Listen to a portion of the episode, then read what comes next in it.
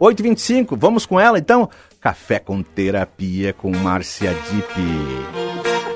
Let's go, girl. Tem trilha! Tu viu que tem até a vinhetinha. Põe de novo aí, Cláudio. O Rodrigo, o Rodrigo Oliveira fez até a vinhetinha. Let's go, Ô, girl. beleza. Toca aqui, guria. Brinde com o nosso café aqui. Ai, gente, olha aqui. Olha, mostra, dá aqui tua xícara aqui, deixa eu mostrar tua Ah, xícara. essa aqui eu trouxe pra te não pegar minha xícara. Olha aqui, olha só. A xícara da Márcia de cuidado. Afaste-se, essa já tem dono. E eu peguei a xícara dela, E eu vim rapaz. aqui hoje especialmente pra ver se eu vou ganhar uma xícara, uma máscara, Ah, um máscara- kit. A máscara tá reservada já pra ti aí. Márcia, que bom tá eh, que tu esteja aqui com a gente ao vivo, depois de 21 edições ao vivo aqui, presencialmente. Bah. Veio de máscara, manteve distanciamento, passou álcool gel. A gente Tudo. tem todos os cuidados possíveis que a gente tem que ter ainda, né? Tudo, Tudo bem tudo, contigo, tudo. Márcia? Tudo tranquilo, muito feliz de estar aqui. Bah, Alberto, que coisa boa, né? Esse clima de rádio. Eu tenho saudades disso. É, tu já trabalhou aqui, né? É, É, a gente estava recordando, é melhor a gente de- deixar para depois esse assunto, porque senão nós vamos chegar lá na década de- do Hotel City, né? Ah, é, então. Então, né? Um dia eu prometo que eu vou fazer uma live com a Márcia, ela vai contar a história dela aqui na rádio, porque ela trabalhou aqui no tempo da Estúdio 93 FM. É verdade. Os mais velhos lembrarão, os mais jovens não sabem o que é, mas enfim, a Estúdio foi uma grande emissora FM de Caxias do Sul e era do grupo aqui. Né? Exatamente. Eu datilografava Datilografava. as pautas em papel, que era o papel jornal, né? Que a gente usava, Sim. que era mais baratinho, porque aquilo ia, era, ia fora. E Depois atendia, o, programas. ia lá e mandava telex, é Tele, isso? te- telex, Tele- não, não, não, não, não, não, eu só não. datilografava. Atendia aqueles telefones, orelhão ainda, né? E ainda participava, namorava no 138. Não, não é, a Margot tá. descobriu esses dias que namorava no 138. Esse Ah, mas é, olha, sincero, assim. o Claudião namorava no 138 também, que eu sei. É. Márcia, mas que bom que a gente está rindo aqui. E o sentido de a gente falar É. de terapia seguidamente, não só contigo, mas com outras pessoas, é que as pessoas, emocionalmente, elas. ah, Na verdade, a- a- a- sempre a gente está abalado de alguma forma, mas a pandemia abalou muito mais as pessoas, emocionalmente. As empresas, então, os empresários, os empreendedores, os trabalhadores, enfim, foram muito tocados com isso, né? Eh, como é que tem sido isso, trabalhar em relação à saúde emocional das pessoas e como é que a gente vê isso, Márcia, nas empresas? Pois é, aí a gente tem vários cenários para analisar, né, Alberto? A, a gente tem antes da pandemia e depois da pandemia. Ahn, a saúde emocional de uma organização, ela depende muito dos indivíduos que fazem parte dessa organização. Então, o que a gente precisa? 10%, 10% das organizações, elas realmente estão adoecidas, são tóxicas, que é a palavra de moda agora, né? São tóxicas, então elas não oferecem recursos para que as pessoas possam trabalhar lá.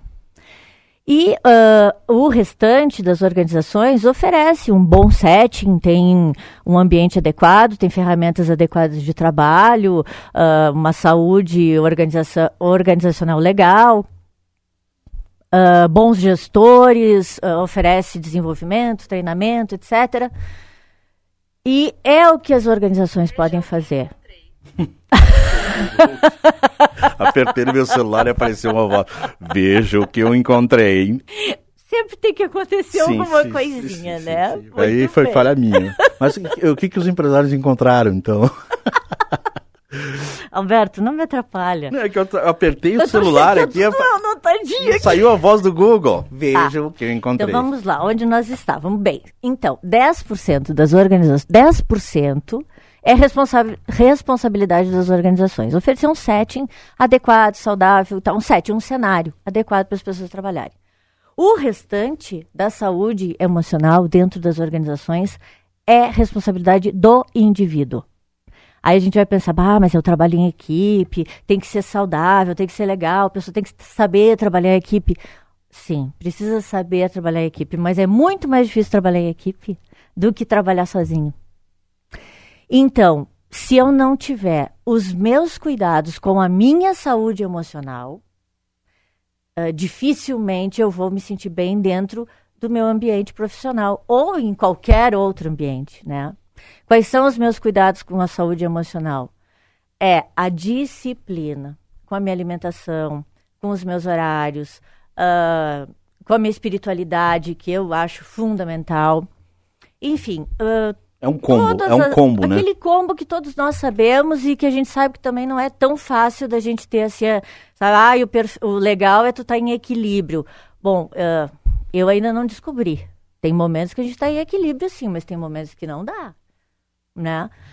Aí vem a história da pandemia. Antes da pandemia, a gente já falava no, no trabalho remoto, né? Vale do Silício já estava inventando esse e investindo nisso e colocando toda, deixando aquelas empresas assim super lindas, coloridas, maravilhosas, com uma liberdade total. Tem rede pro cara deitar lá, não. É, bah, ta- tabela de, de, não sei se chama tabela, mas de, de basquete e tal, eu tive a oportunidade de conhecer. E o que acontece? Só que o que acontece? A empresa te ofereceu tipo um paraíso. Porém, eu, como trabalhador, fazia parte daquela empresa. Eu pertencia àquela empresa. Claro que isso tudo é uma análise minha, tá, Sim. Alberto? uhum. Aí o que que acontece? A gente vai para pós-pandemia, para pan, pandemia. E na pandemia o trabalho remoto entrou de vez.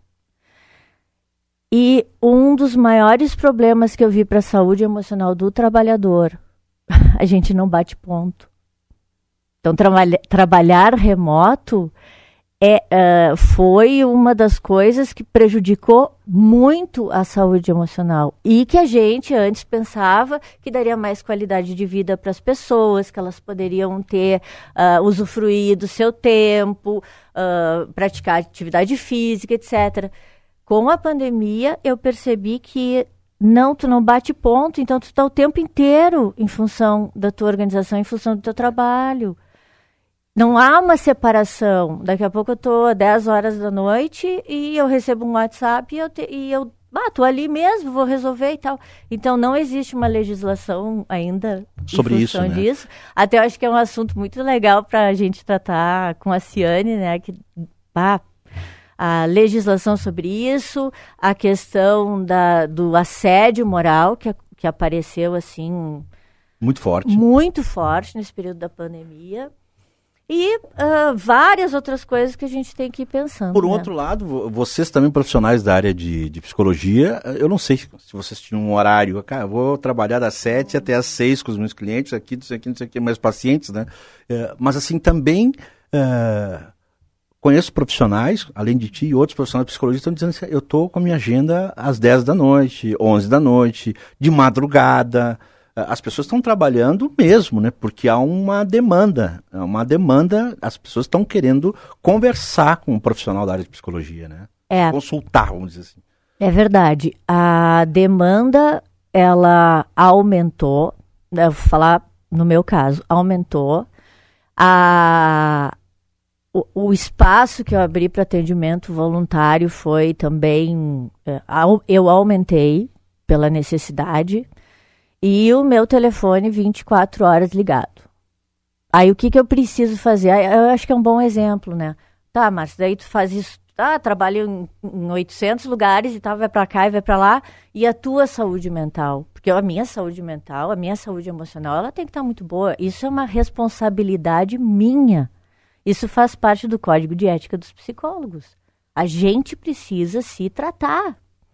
Ah, como eu faço? Eu preciso ah, organizar a minha cabeça, as minhas emoções, e aí eu repito, né, minha espiritualidade, e eu coloco que o meu trabalho, como eu amo o que eu faço, é, é uma missão, então não tem como eu me afastar disso e dizer, ah, não, vou atender só até as 10, vou atender só até as 6, vou atender. Não, se as pessoas precisarem de mim, ah, eu, eu preciso prestar esse atendimento. A dor emocional é a doença que mais afasta funcionários, trabalhadores hoje dentro de uma organização. Detalhe, Dor emocional, a doença dor emocional. A doença emocional. Detalhe, não, não, ela, ela, ela é super democrática. Ela vai do gestor até o, sei lá, o cara que está fazendo, juntando. Trabalho mais alguma- simples. É, Não, é, não, não, não tem distinção. Então as pessoas estão. Tá, tá, tá, tá complicado. Os gestores estão muito doentes, assim, a gente tem notado muita gente, já que a gente está a gente tá falando de hierarquia Sim. em uma empresa, os gestores estão muito doentes também, emocionalmente? Eu sinto e percebo uma preocupação gigantesca nos gestores, porque eles têm a responsabilidade. Por exemplo, uma empresa com 33 funcionários Tu pensa que 33 funcionários têm família.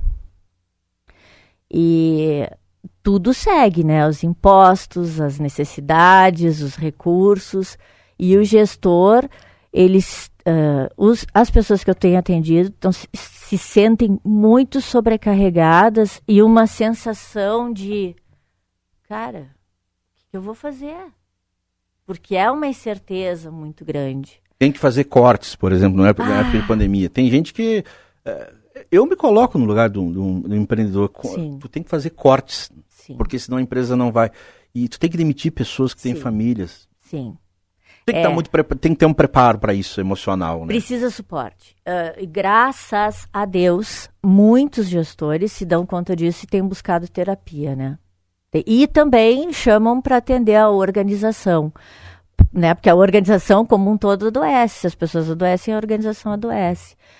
Uh, sempre tem o lado bom e o lado ruim. O lado ruim é esse, né? Da, desse, desse sobrepeso de responsabilidade, de consciência, de que a gente passa por um momento muito complicado, uh, porém es, estamos aprendendo coisas muito importantes, que se um trabalhador, um gestor, um dono de uma. Enfim, quem está envolvido dentro de uma organização não estiver com maturidade técnica e emocional, não sobrevive. Márcia, nós, nós, nós, nós estamos conversando aqui, eu estou conversando aqui com Márcia Dipp, psicóloga clínica, atua também na, no Lar da Velhice São Francisco de Assis, colabora com a gente aqui todo domingo quando, eu acho que de 21 edições, todo domingo foi ao vivo aqui. Uma vez, é, é todos, é, todos, Ela gosta disso. Ela faz da, da psicologia a missão e gosta de compartilhar isso. E a gente falou em várias vezes sobre a importância do eu. Hoje mesmo começasse aqui a tua fala e por incrível eu estava lendo uma matéria porque tá, aconteceu um encontro na Itália, não lembro a cidade, Rim, Rimini, eu acho que é o nome da cidade, Rimini, em que o Papa está e tem um encontro tipo aquele que a gente faz na paróquia de Lourdes, de ação de graça, lá tem um encontro da amizade e depois da pandemia é um encontro presencial que tem. E, e, e, está se falando muito do eu. O Papa falou da coragem de dizer eu. Uhum. Ele, então, até nos escritos dele no final de semana, tem o Papa Francisco falando: tenha coragem de dizer eu.